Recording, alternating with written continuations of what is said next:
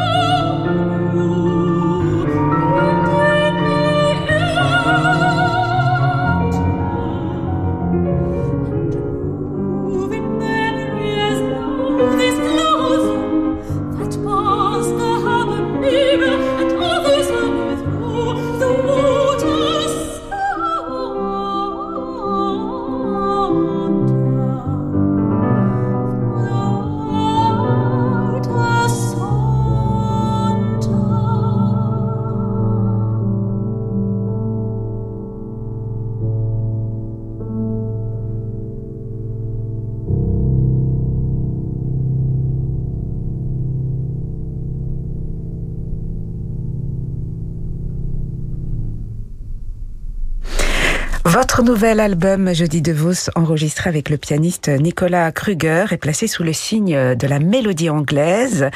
Vous l'avez construit autour de ce cycle On This Island de Britain. Euh, c'est un cycle qui vous est cher. Oui, c'est un cycle que j'ai découvert pendant mes études. C'était après le concours Reine-Elisabeth, j'ai eu l'occasion de faire énormément de récitals. C'est un cycle qui a fait partie de mes premiers récitals de euh, post-Reine-Elisabeth, en fait.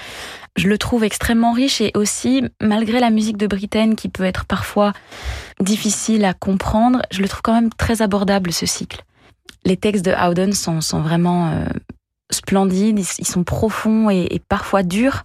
Oui, très forts avec des, sous-entendus, des sous-entendus à l'homosexualité. Oui, à la, autant de guerre, à l'homosexualité.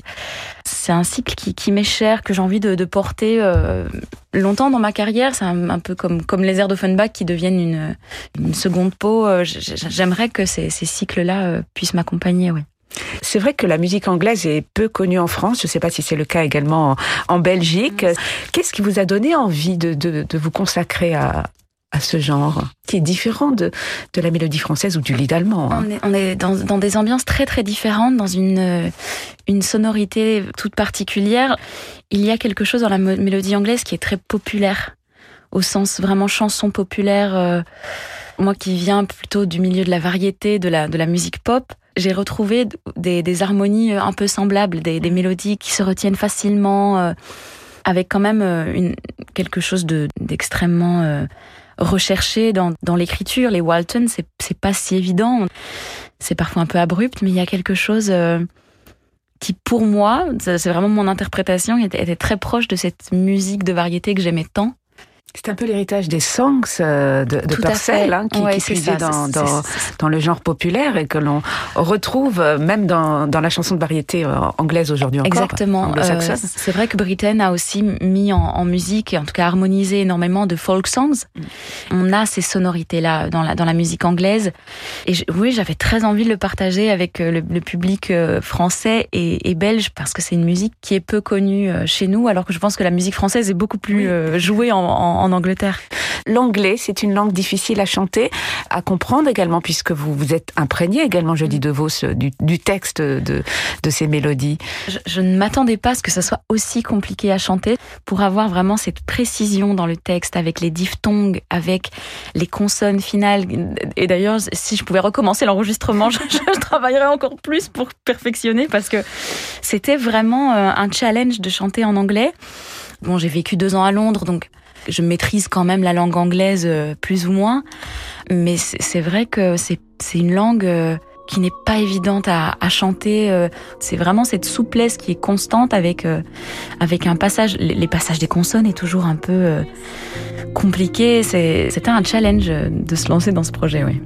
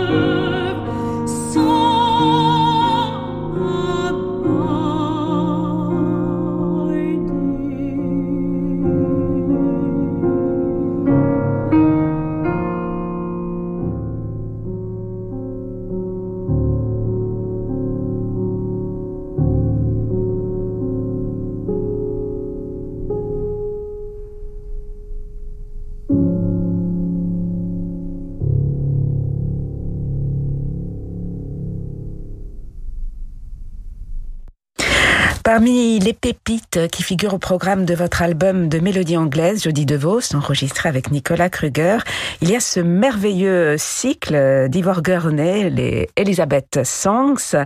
Comment avez-vous découvert euh, ces pages et les autres mélodies de cet album qui sont si peu connues? Vous êtes allé fouiller dans, dans les bibliothèques, vous êtes allé demander conseil à des, à des chanteurs anglais Alors, pour les, pour les, les Gurney, je les ai découvertes à la Royal Academy. J'ai chanté Spring pour mon premier euh, examen, final recital, à la fin de ma de ma première année. Euh. Puis j'ai découvert euh, Sleep, chanté par Justin Kim, qui, qui est bien connu en France, le contre-ténor. il avait chanté cette mélodie pour son examen, lui, en, deuxième année. On, on, était dans la même promotion à Londres. Sleep, c'est un bijou pour moi qui que j'avais vraiment envie de mettre au programme. Et, ça nous a paru naturel, en fait, avec Nicolas, de, mettre le cycle en entier. On avait envie de, ne pas trop déconstruire. Euh, voilà, c'est un livre qu'on ouvre euh, du début à la fin dans une certaine ambiance et on avait envie de, de le mettre en entier. C'est comme ça que j'ai découvert ce cycle-là, mais mais j'ai fait des recherches pour d'autres mélodies, ouais. Oui, d'autant qu'il n'y a pas que des compositeurs anglais, il y a des clins d'œil à, votre pays, euh, la Belgique, et votre pays d'adoption, la France, puisque vous avez enregistré également des mélodies euh, de Germaine Taillefer, mais sur des textes anglais, et d'une compositrice que l'on découvre euh, grâce à vous, Irène Poldowski, qui était la fille d'Hendrik Wieniawski. C'est ça. Qui est née en Belgique, donc. Qui est née à Ixelles, qui a vécu ses premières années, je crois qu'elle a vécu jusqu'à son adolescence en Belgique, elle a étudié au conservatoire de Bruxelles. Voilà, je savais qu'elle avait, euh, elle avait épousé un, lord anglais. J'ai été à la British Library à Londres pour fouiller dans ces, dans ces recueils qui ne sont plus édités malheureusement, qu'on ne trouve nulle part ailleurs. Et j'ai trouvé ces, ces, deux mélodies euh, qui sont parmi mes préférées. Euh, dans, dans ce programme que j'aime vraiment vraiment beaucoup et je pense que c'est une compositrice à faire découvrir. On a encore beaucoup de mélodies à entendre. Mm. Bah, grâce à vous, on découvre tout un répertoire. Il y a même des, mélodies euh, d'un compositeur d'aujourd'hui, euh, Patrick Leterme, qui ont été écrites pour vous. Oui, alors Patrick, c'est une longue histoire, on se connaît euh, depuis très longtemps. il m'a accompagné au piano pour mon premier concours de chant, j'avais 17 ans. À cette époque, je chantais encore Puccini. c'est bien loin. Et donc, on s'est retrouvés vraiment au fil des ans et, puis on est devenus amis. C'est avec lui que j'ai joué les premiers This Island euh, après le concours Anne Elisabeth. Et euh, il m'avait fait part de son envie d'écrire de la mélodie. Et donc, euh, bah, cinq ans plus tard, l'opportunité de, faire un disque de mélodie anglaise arrive et on s'est fait un peu ce cadeau ensemble mais je suis hyper euh, hyper heureuse. En plus, Patrick me connaît de connaît ma voix et et lui aussi m'a bien challengé euh, vocalement. Et puis un autre euh, compositeur, un nom un peu étonnant dans ce programme de mélodie anglaise, c'est Freddie Mercury. Vous reprenez l'une de ses chansons et ça fonctionne merveilleusement bien. Vous nous disiez tout à l'heure, jeudi de Vos, que la pop, la chanson, c'est un univers d'où vous venez justement. Comment vous est venue l'idée de de chanter une chanson de Freddie Mercury qui lui-même l'a chantée au, piano également? Mais c'est pour ça que cette chanson fonctionne si bien. En fait, je pense qu'elle a été composée dans la configuration piano-chant. C'est pendant le confinement en fait que je suis tombée sur cette vidéo de de Freddie Mercury qui chantait You Take My Breath Away et je, me suis dit ah ouais ça peut très bien fonctionner. Et j'ai découvert la vidéo au piano parce que je connaissais la version euh, la version studio avec le chœur euh, en version Queen en fait. Et, euh, et d'avoir découvert cette mélodie rien que lui au piano voilà, c'était une évidence en fait. Et puis, Freddie Mercury, s'il y en a un qui peut prétendre à, avoir sa place dans le milieu classique, c'est peut-être lui, avec cet album avec Montserrat Caballé qui est absolument euh, hallucinant. C'est ces chansons qui font référence euh, au monde classique. Au hein. monde classique, c'était un passionné d'opéra en fait, c'était un passionné de musique classique et, et pour moi, il a cette touche de génie qu'ont eu les grands compositeurs aussi. il fait partie des légendes classiques rock voilà ce nouvel album euh, qui vient de paraître euh, chez Alpha, jeudi de Vos. Peu de scènes pour vous comme pour tous les artistes en ce moment, avec tout de même euh, quelques lueurs d'espoir dans la mesure où vous pouvez participer à une production à Montpellier. Oui, j'ai eu cette chance de pouvoir participer à un concert avec Laurence Equilbé en captation. C'est des, des, concerts captés évidemment avec un très beau casting, Cyril Dubois, Jérôme Boutillet, Johan Dubruc. On va chanter du Bizet. Euh, c'est assez nouveau pour moi, c'est un répertoire que je ne chante pas encore, mais, euh, mais on fait des extraits des pêcheurs de perles et de la jolie fille de Perthes. C'est un très très beau programme et ça fait du bien de remonter sur scène. J'ai presque oublié ce que ça fait en fait. De... Ça fait combien de temps que vous n'étiez pas remonté sur scène? Là, mon dernier concert date de la captation pour l'opéra comique. Euh, chantons, faisons ta page. C'était en décembre. Ouais. Ça commence à faire très très long. La colère commence à monter, j'ai l'impression, en fait, chez beaucoup d'artistes. D'ailleurs, on le voit, euh, certains euh, osent sortir et, protester. Je pense qu'en fait, il y a une telle incompréhension de, cette fermeture de, de, la culture. Quand on voit les, les métros bondés, c'est vrai que cette incompréhension-là nous commence à nous peser vraiment. On est en train de perdre une partie de notre identité. En tout cas, moi, c'est vraiment ce que je ressens. Je ne je, je sais plus, euh, je sais plus quel est mon métier, quoi. Voilà, on sait qu'on doit tenir bon parce que c'est une période où on doit tous être solidaires, mais, mais c'est l'incompréhension, l'incohérence, en fait, des choses qui commencent à, à être difficiles. Et puis, ça fait du bien de, de pouvoir avoir des petites captations, de pouvoir, euh, de voir que certaines personnes se bougent vraiment pour euh, laisser les artistes parler. Donc, on est, voilà. On croise les doigts pour que tout ça soit vite derrière nous. Nous aussi, on espère pouvoir vous retrouver au plus vite sur des scènes. On n'a pas encore de, date, de perspective, mais... Euh... Mois, de juin, je, croise tous les doigts. La Belgique a, déjà annoncé des, des ouvertures euh, en extérieur au mois d'avril. Peut-être que le mois de juin sera... Je devrais chanter La fille du régiment, faire ma prise de rôle dans La fille du régiment à l'Opéra de Liège. Mais comme tous les autres, voilà, j'apprends ma partition. Euh. Pour le moment, c'est le seul concert de ma saison qui n'est pas annulé. Bon, ben, on espère très fort que vous mm. pourrez retourner à cet opéra de, de Liège, qui est l'une de vos maisons, qui vous est chère, avec une pensée pour euh, Stefano Mazzonis, son directeur qui nous a quittés récemment et qui a beaucoup fait pour votre carrière, qui vous adorait. Il nous l'a dit maintes fois au micro. Je, je, lui suis euh, tellement redevable et reconnaissante de ce qu'il a fait pour moi. Euh, c'était un grand monsieur du, mm. du monde de l'opéra. On a, c'est une grosse, grosse, grosse perte pour l'opéra de Liège, même si on, il devait quitter la, la direction de l'opéra en 2022 et on, on a vraiment le, sentiment qu'il est parti beaucoup, beaucoup trop tôt. On va lui rendre hommage, en tout cas à l'Opéra Liège, pendant encore quelques années. Merci infiniment, Jodie DeVos, d'être passée nous voir pour nous présenter ce, merveilleux album euh, et nous dévoiler d'autres facettes euh, de votre talent. Un album qui s'intitule On the Love Side, puisqu'il est question d'amour, d'amour en anglais. et cela vient de paraître chez Alpha. Merci, Merci beaucoup. Merci.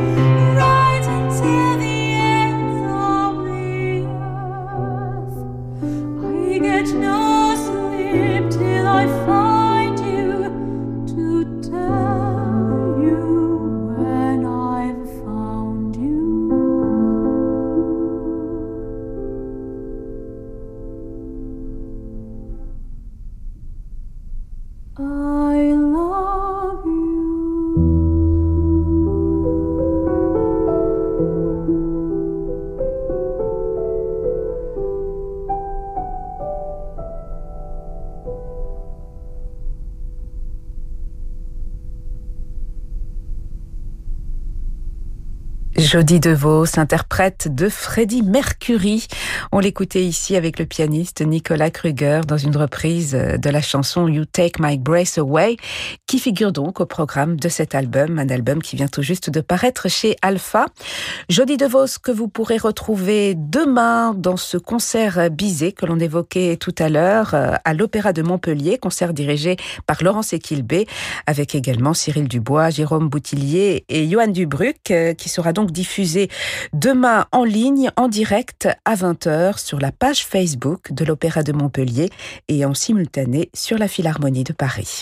Le coup de cœur de la Croix avec Emmanuel Giuliani.